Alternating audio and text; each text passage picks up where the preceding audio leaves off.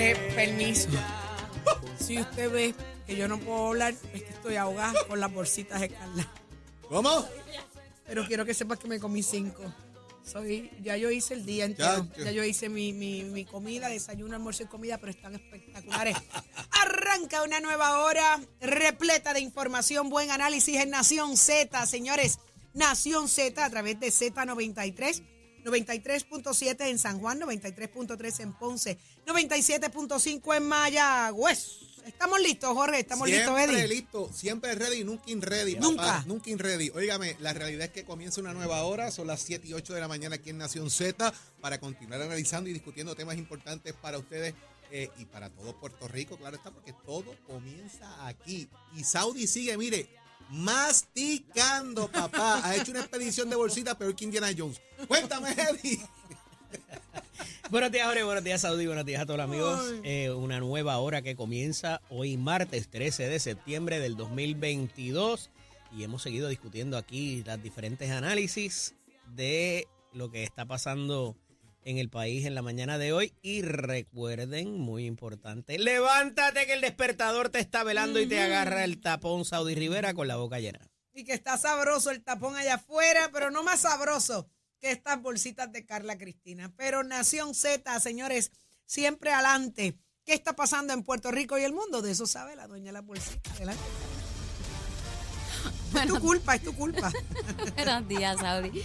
Gracias a ti, Jorge Eddy, todas las personas que nos sinton- sintonizan. Buenos días para ellos. En los titulares, el gobernador Pedro Pierluisi solicitó ayer a la Junta de Control Fiscal que apruebe una serie de enmiendas a los planes fiscales en apoyo a los municipios del país. Esto con el propósito de mejorar la situación fiscal y para asegurar que no se afecten o eliminen servicios esenciales que proveen a la ciudadanía. Y en otros temas, el gobernador también propuso la creación del nuevo Fondo Municipal para Servicios Esenciales, cuyo financiamiento provendría del exceso anual del superávit del gobierno central con un tope de 150 millones de dólares, lo que actualmente representa tan solo un por ciento de los ingresos propios del erario.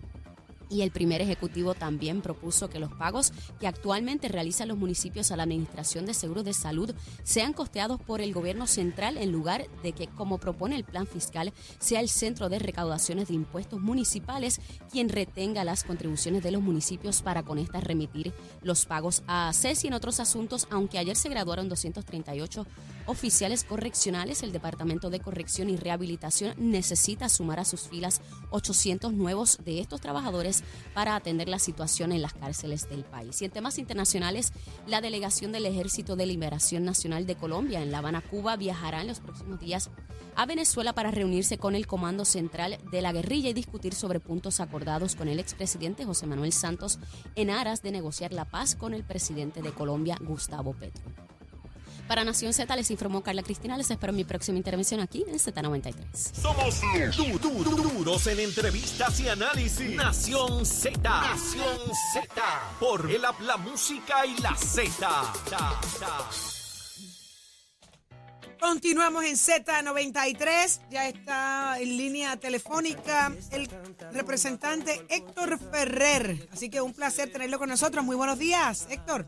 Buenos días días. a ti, a todos los que escuchan. Un placer estar compartiendo junto a ustedes. Qué bueno que está acá en Nación Z. Hay mucho que, hay mucho que, que, que preguntarle. Primero, y a la yugular. ¿Están los votos en la Cámara de Representantes para ese veto sobre el gobernador? Bueno, en la mañana de hoy nosotros vamos a tener un caucus, así que será parte de lo que vamos a discutir. Yo te aseguro que van a estar los votos del Partido Popular. La pregunta es si el Partido Nuevo Progresista va a prestar los votos que se necesitan para ir por encima del veto del gobernador. Como bien sabes, en, en la Cámara de Representantes eh, se, neces- se necesitan 34 votos y, y, y parte de ellos pues tienen que ser de la delegación del Partido Nuevo Progresista porque nosotros en, en la delegación solamente somos 25. Harían falta cuatro votos representantes del PNP. Entiendo que sí, que son un alrededor de cuatro votos, porque tiene el... Sí, serían cuatro votos. Y se, o sea, cuatro personas afiliadas a Jennifer González. Correcto. Vamos a ver si se atreve a llamar a uno de sus aliados, porque como ella dice que hace cosas, pero yo acá nunca le he visto hablar de cosas, y menos de este tema. Representante, Eh, de como Luma, se, atre- se atrevió a hablar de Luma, pero no se atrevió a hablar del salario mínimo, eh, tampoco se atrevió a hablar de los costos de la luz, el agua, los peajes. eh, no sé, Representante, ¿cómo votó la delegación en, en la para la legislación, particularmente cuando, cuando pasó la delegación del Partido No Progresista? Unánime en ambos cuerpos. Pasó si mal unánime. no recuerdo. O sea, que no hay razón por la cual ahora no votarle a favor también al veto. Eh, no debe haber razón, pero uno nunca sabe. Oiga, representante, yo vi que usted le zumbó tres cañonazos rápidos a Jennifer González ahí, que ella habla de Luma, pero que no habla de otros hechos en Puerto Rico. Eso es que está enfilando los cañones hacia la comisionada residente como posible aspirante a Washington usted. No, es parte del trabajo de fiscalización que, que tenemos que hacer. Eh, Jennifer González por los pasados seis años que ha estado en el puesto de la comisaría residente no ha sido fiscalizada y hemos comenzado a fiscalizarla porque Jennifer es muy, en, en, en cuanto a hablar de los temas, solamente escoge los que ella quiere.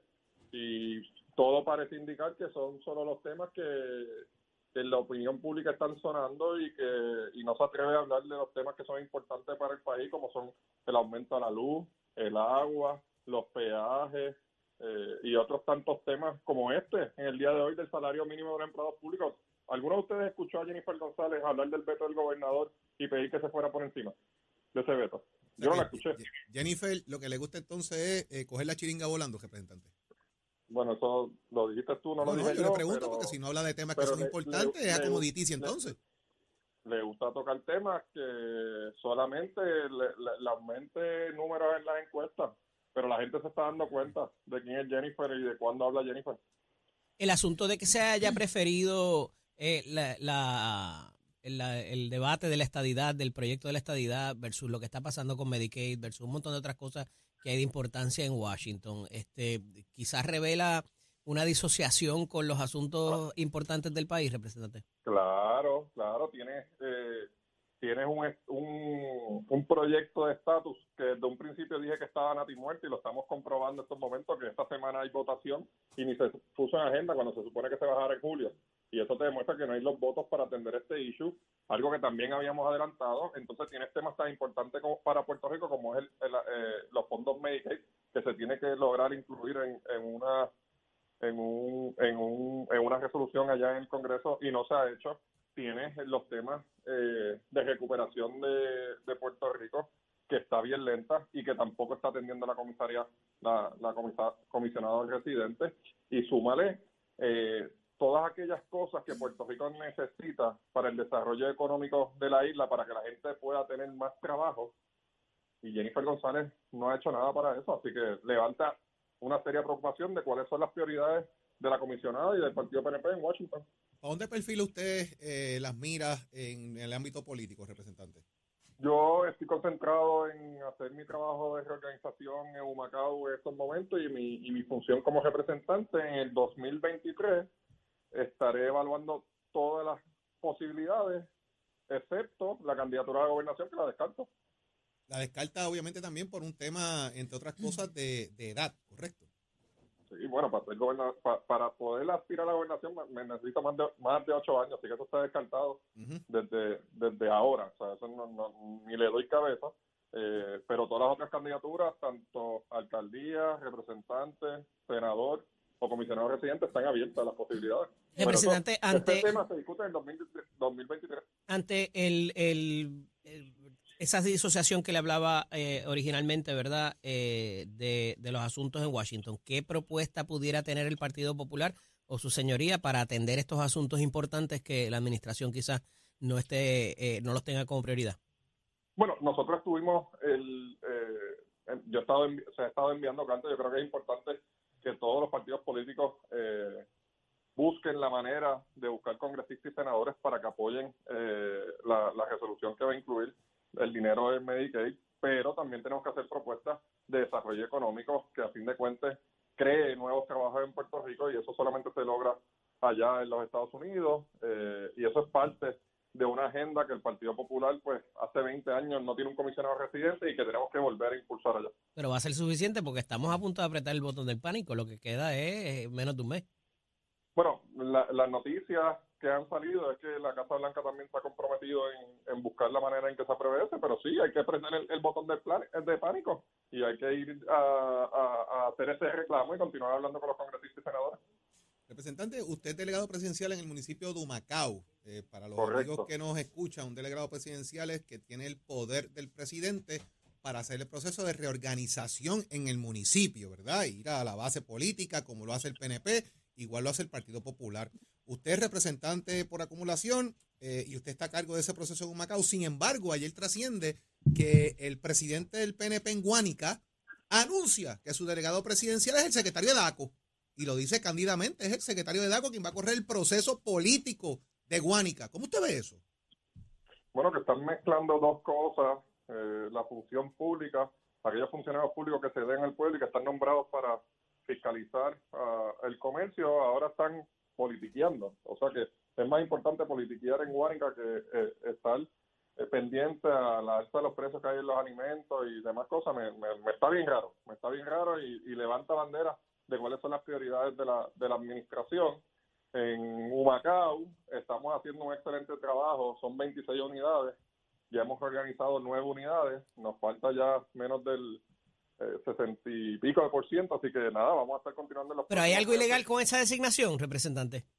Yo entiendo que el secretario del DACO, eh, la ley lo permite, tendría que verificar, eh, pero como bien sabemos, pues aunque la, aunque la ley lo permita, pues no se ve bien el hecho de que un funcionario público que es nombrado y confirmado esté en, en un, Un rol en- político. en una posición En horas libres, en horas libres puede hacer esa cosa, ¿verdad? Después de las 4 de la tarde, 5 de la tarde. Pero hay para funcionarios, que yo creo que es lo que dice el representante, hay funcionarios que tienen prohibición total de La participar. en policía la- Hay tiene prohibición total, el secretario de Justicia tiene prohibición total, entre, entre otros más. De hecho, había un proyecto que se estaba ponderando de incluir más, más, A todos los más secretarios, a todos los secretarios me parece que de la sucesión.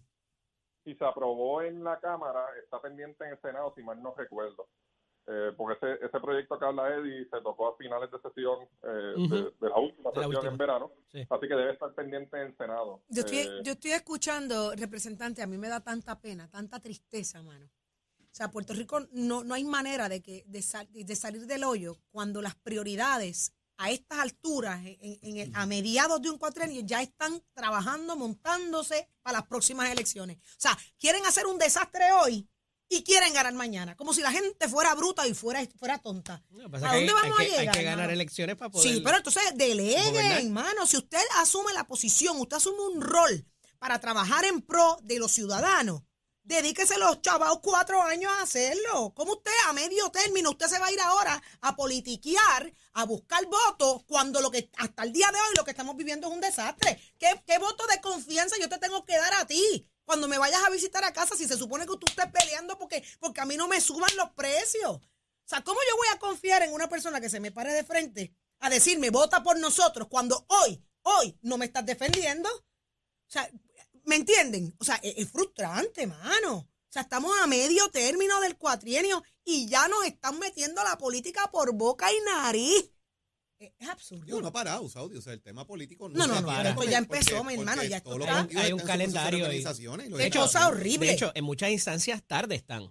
Y, y, y, y obviamente mira, busquen gente. Para eso eh, el la representante gente. que continúa en línea. Ay, Estoy seguro que representante, vio usted me conoce, representante. Representante, usted vivió esto en carne propia cuando su padre, ¿verdad? Fue, eh, tuvo las diferentes, en paz descanse, tuvo las diferentes roles en el Sombrero partido. extraordinario. Eh, y el calendario político nunca para en los para. partidos, Sí, ¿verdad? pero yo estoy hablando de los secretarios de agencia. Pe- pero me tengo que suscribir a las palabras de Saudi. El, el mero hecho de que haya un secretario de- del DACO que está encargado de la fiscalización y asegurarse que los precios de los alimentos y otros productos eh, estén eh, cumpliendo con las regulaciones, pues levanta bandera de cuáles son las prioridades de- del partido que está en el poder o incluso que se, ha- se le ha acabado el talento y que se avecina un- un- una división en el PNP porque para tú nombrar al secretario del DACO a una posición como lo es el delegado presidencial, es porque no te queda mucho talento. Es increíble. Representante. Ahí está, vamos a ver qué pasa. Muchísimas gracias por compartir con nosotros acá en Nación Z. Mucho éxito en su encomienda. Siempre acá a su orden. a la orden. Gracias. Increíble, señores, de verdad que- que es increíble, increíble. Pero vamos a un análisis, el análisis del día. Ya está listo Eddie López y muy bien acompañado. Adelante, Eddie. Así es, Saudi, gracias. Eh, como todos los martes está con nosotros la portavoz del Movimiento Victoria Ciudadana, la licenciada Rosa Seguía, a quien le damos la bienvenida. Buenos días, Rosa. Y está con nosotros también la senadora Nitza Morán del Partido Nuevo Progresista, eh, senadora por San Juan. Eh, entiendo que están en la línea ya telefónica. Sí, estamos aquí. Buenos días, buenos días, Eddie. Buenos días, senadora. Saudi, a todos los que nos escuchan. Gracias, buenos días. Buenos días, licenciada. Saludos. La licenciada no, parece que se cayó la llamada. Comienzo, comienzo con usted, senadora. Este proyecto que presenta, eh, ¿verdad? Por iniciativa del alcalde Miguel Romero y que tiene que ver con muchas cosas, barreras arquitectónicas, tiene que ver con la situación peatonal en, eh, en el viejo San Juan eh, y muchos otros eh, planteamientos de infraestructura.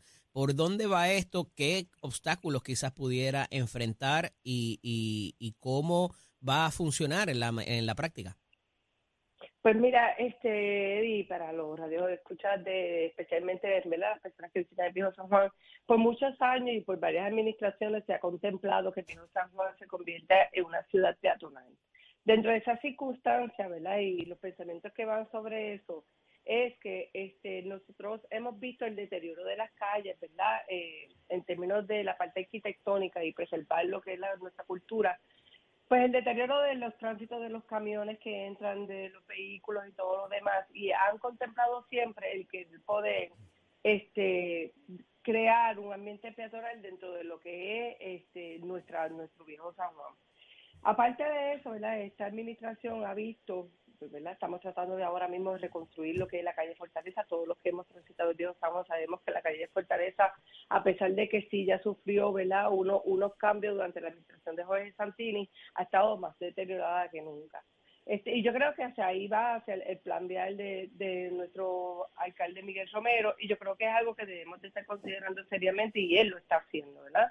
Lo que es la presentación, como nosotros convertimos, hay que hacer una dinámica, ¿verdad? Porque se afecta no solamente es conservación, se afecta a los residentes que van a estar allí, los comerciantes que están allí, de cómo entonces pues llegan a sus hogares, cómo transitan sus compras, por eso, este, por eso, y todo lo demás. Por eso hacía énfasis en cómo va a funcionar en la práctica, porque si fuera algo nuevo, por donde la gente no transita actualmente, eh, pues se haría más fácil, pero cuando eh, tienes que seguir funcionando en la práctica, pues eh, es más complicado. licenciada, buenos días, ¿está con nosotros? Buenos días, estoy aquí, gracias. Saludos. le pregunto, ¿verdad? ¿Cómo habría de funcionar todo esto? La misma pregunta básicamente en la práctica, pero también con los planteamientos ambientales que se hace recientemente por lo que es el, el, parking ese que, que habría de haber en el Sixto Escobar y, y toda esta situación que tiene un asunto de protección, eh, ¿verdad?, a, a, los recursos históricos, pero también el acceso para las personas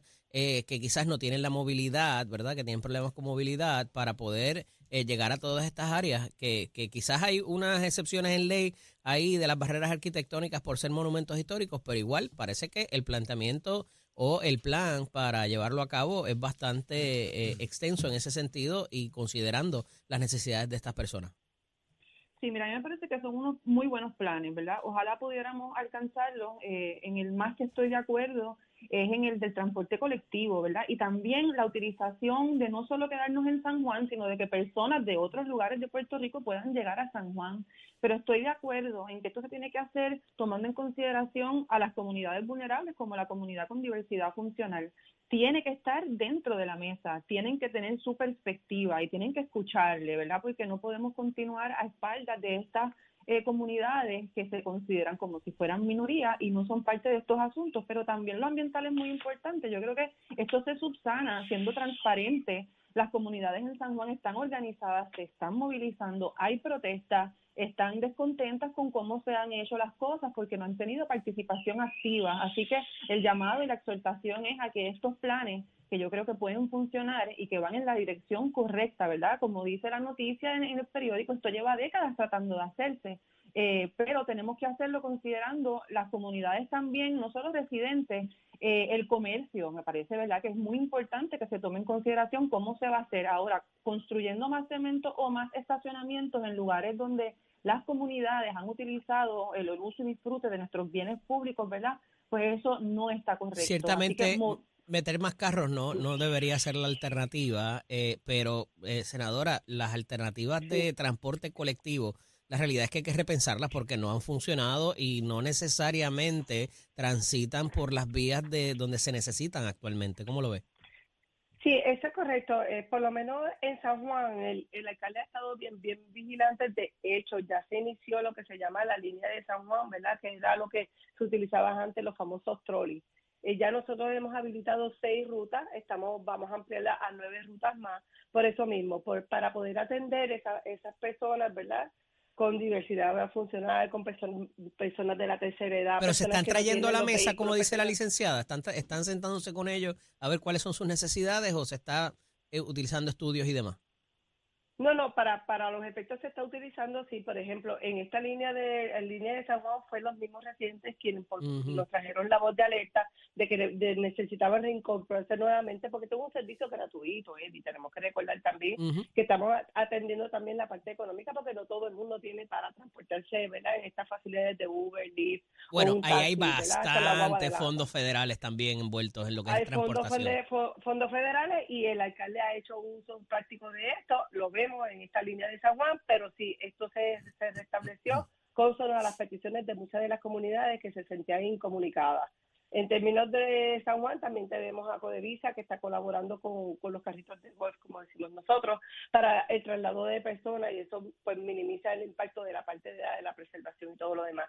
Sobre la construcción de, de los estacionamientos, yo creo que ¿verdad? se ha dado en las vistas públicas, este está en plena investigación en una de las comisiones en el Senado. Este, vamos a estar atentos, vamos a, a escuchar. Yo creo que el alcalde ha sido vigilante en lo que está pasando ahora mismo con lo que se quiere establecer sobre el estacionamiento soterrado, pero si no es así, queremos conservar, o sea, hay muchas ¿verdad? vertientes que nosotros tenemos que sentarnos y dialogar porque o queremos preservar y no queremos y queremos hacerlo peatonal y a la misma vez tenemos que entonces ampliar las facilidades para el transporte de las personas hacia, hacia Juan. Así que yo creo que esto es un trabajo muy arduo, es difícil, ¿verdad? No todo, no todas las partes vamos a estar contentas porque queremos, ¿verdad? Tenemos los ambientalistas también que nos están este, tocando en la puerta, así que eh, es una mesa redonda y eso es lo que queremos hacer, que el pueblo de Puerto Rico o por lo menos los sanjuaneros se Claro. sientan conscientes de nosotros estamos haciendo Licenciada, y con esto culmino, eh, esta quizás sea la brecha particular y necesaria para repensar lo que es toda la transportación pública, no solamente en San Juan, sino en Puerto Rico también para llegar a otras comunidades, eh, ¿verdad? Ya la zona metropolitana no es San Juan, Santurce solamente, se ha extendido Guaynabo y, y, y- y otras áreas. Quizás sea, sea eh, la brecha que necesitamos para repensar esto. Eh, Bueno, yo creo que debe ser en todo Puerto Rico, ¿verdad? Teníamos un sistema de trenes que facilitaban el comercio, el transporte, eh, y yo creo que ante la crisis energética también tenemos que pues, pensar y movernos fuera de los combustibles fósiles. Así que sí estoy de acuerdo, yo creo que se puede, yo creo que podemos movernos, ¿verdad? A trabajar en conjunto, en consenso, a través de todo Puerto Rico. Eh, y sí, ya los tapones no podemos más, ¿verdad? Eso se está convirtiendo en insostenible. Eh, las carreteras, la falta de funcionamiento adecuado de los semáforos, así que sí, el transporte colectivo debe ser la alternativa y tenemos que movernos aceleradamente hacia ello. Gracias a ambas por estar disponibles para nosotros en la mañana de hoy. Hablaremos prontamente. Encantada de estar, hasta Fuerte luego. abrazo. Cómo no. Buenos Saudi, días a pasamos todos. contigo. Gracias a los tres y ya está listo Tato Hernández. Somos Deporte. Buenos días, Tato. Saluditos para todos allá en el estudio. Ya usted sabe cómo es esto. Alistándome para desayunar algo bueno. Me encantaron los paquetitos de Titi Cristina, de Los Carla bultitos. Cristina. Así que hay que comparar con ella y Bolsita, bolsita, la bolsita. Vámonos que vamos a estar hablando ahora de los ciclistas boricuas que clasificaron para los centroamericanos 23. Puerto Rico estuvo en un evento del campeonato de la Copa Caribe República Dominicana de mountain bike y de ahí seis de los de nosotros cualificaron y uno de ellos se trajo la medalla de oro con tiempo de 1.15.07 clasificados para los centroamericanos como también están clasificados para los panamericanos recordándoles como habíamos hablado con tiempo anterior de que Puerto Rico tiene participación centroamericano panamericano y que este año en el mismo 2023 próximo año que viene debe decir oígame son los centroamericanos y los panamericanos, así que la agenda deportiva va a estar llena. ¿Y de qué manera? Y usted se entra aquí en Nación Z, donde lanzan la noticia deportiva, con el auspicio de Mestre Escoles, que te invita a que pase por nuestro recinto, visite nuestra página cibernética, puedes enviar mensaje de, texto si a usted le gusta la mecánica marina, la mecánica automotriz, la mecánica racing. Óigame, dése una vueltita, pase, compare facilidades de equipo y toma tu decisión de estudiar en Mestre College. Que tengan buen día. Achero, give it up, my friend. Enviándote gratis la licencia del auto. Al renovar tu marbete, escoge ASC. Buenos días, soy Carla Cristina informando para Nación Z en, los- en el tránsito. ya se formó el tapón en la mayoría de las vías principales de la zona metropolitana, como la autopista José Diego. Entramos desde Vega Baja hasta Puerto Nuevo, las 165 y la 861 en Toalta, la 165 también en Levitown y más adelante la entrada a Guaynabo, a la altura de la intersección con la PR22. Algunos tramos de la PR5, la 167, la 174, la 199 y la 830 en Bayamón, la número 2 en Candelaria, Sochville y Caparra, esto en Guaynabo. Igualmente la avenida Los Más Verdes, entre la American Military Academy y la avenida Ramírez de Arellano, igualmente la avenida Las Cumbres y las carreteras 176 y 177 en Cupé y el expreso Valde Oriotti de Castro. Desde la confluencia con la ruta 66 entramos hasta la entrada al túnel Minillas en Santurce, las avenidas Paseo Los Gigantes, Sánchez Vilella, Ramal 8 y 65 de Infantería en Carolina, también la 845 del expreso de Trujillo, la autopista Luis Aferré, entramos desde Montelledra hasta el área del Centro Médico en Río Piedras y más al sur en Caguas, la 156 en Aguas Buenas y la 172 en Sidra, la 30, la 185 y la 931 entre Juncos y Gurabo y el expreso Chayán en San Lorenzo, en la zona sur congestionada la 54 y la 3 en Guayama, la 52, la 14 y la 1 entre Juana Díaz y Ponce en el oeste, congestión en algunos tramos de la carretera número 2 entre Hormigueros y Aguadilla en la 111 y entramos de la 129 en dirección al norte de la isla. Más adelante actualizo esta información para ustedes. Ahora pasamos con el informe del tiempo. Este informe del tiempo es traído por Winmar Home, energía de la buena. El Servicio Nacional de Meteorología nos informa que las condiciones marítimas continuarán deterioradas hoy mientras se mantiene vigente una advertencia de inundaciones costeras para el norte de la isla hasta esta tarde. Además, sigue en efecto una advertencia de resacas fuertes y riesgo alto de corrientes marinas y una marejada del norte de periodo largo continuará provocando oleaje de entre 8 y 10 pies con olas rompientes de hasta 15 pies y se espera que estas condiciones vayan mejorando gradualmente más tarde en la semana a medida que la marejada se desvanece. Más adelante les comparto el pronóstico del clima para hoy. Para Nación Z informó Carla Cristina. Les espero mi próxima intervención aquí en Z93. Próximo. No te despegues de Nación Z. Próximo. Próximo viene por ahí, señores Leo Aldrich. Usted no se mueva, quédese en sintonía de Nación Z por Z93. Llévatelo, chero.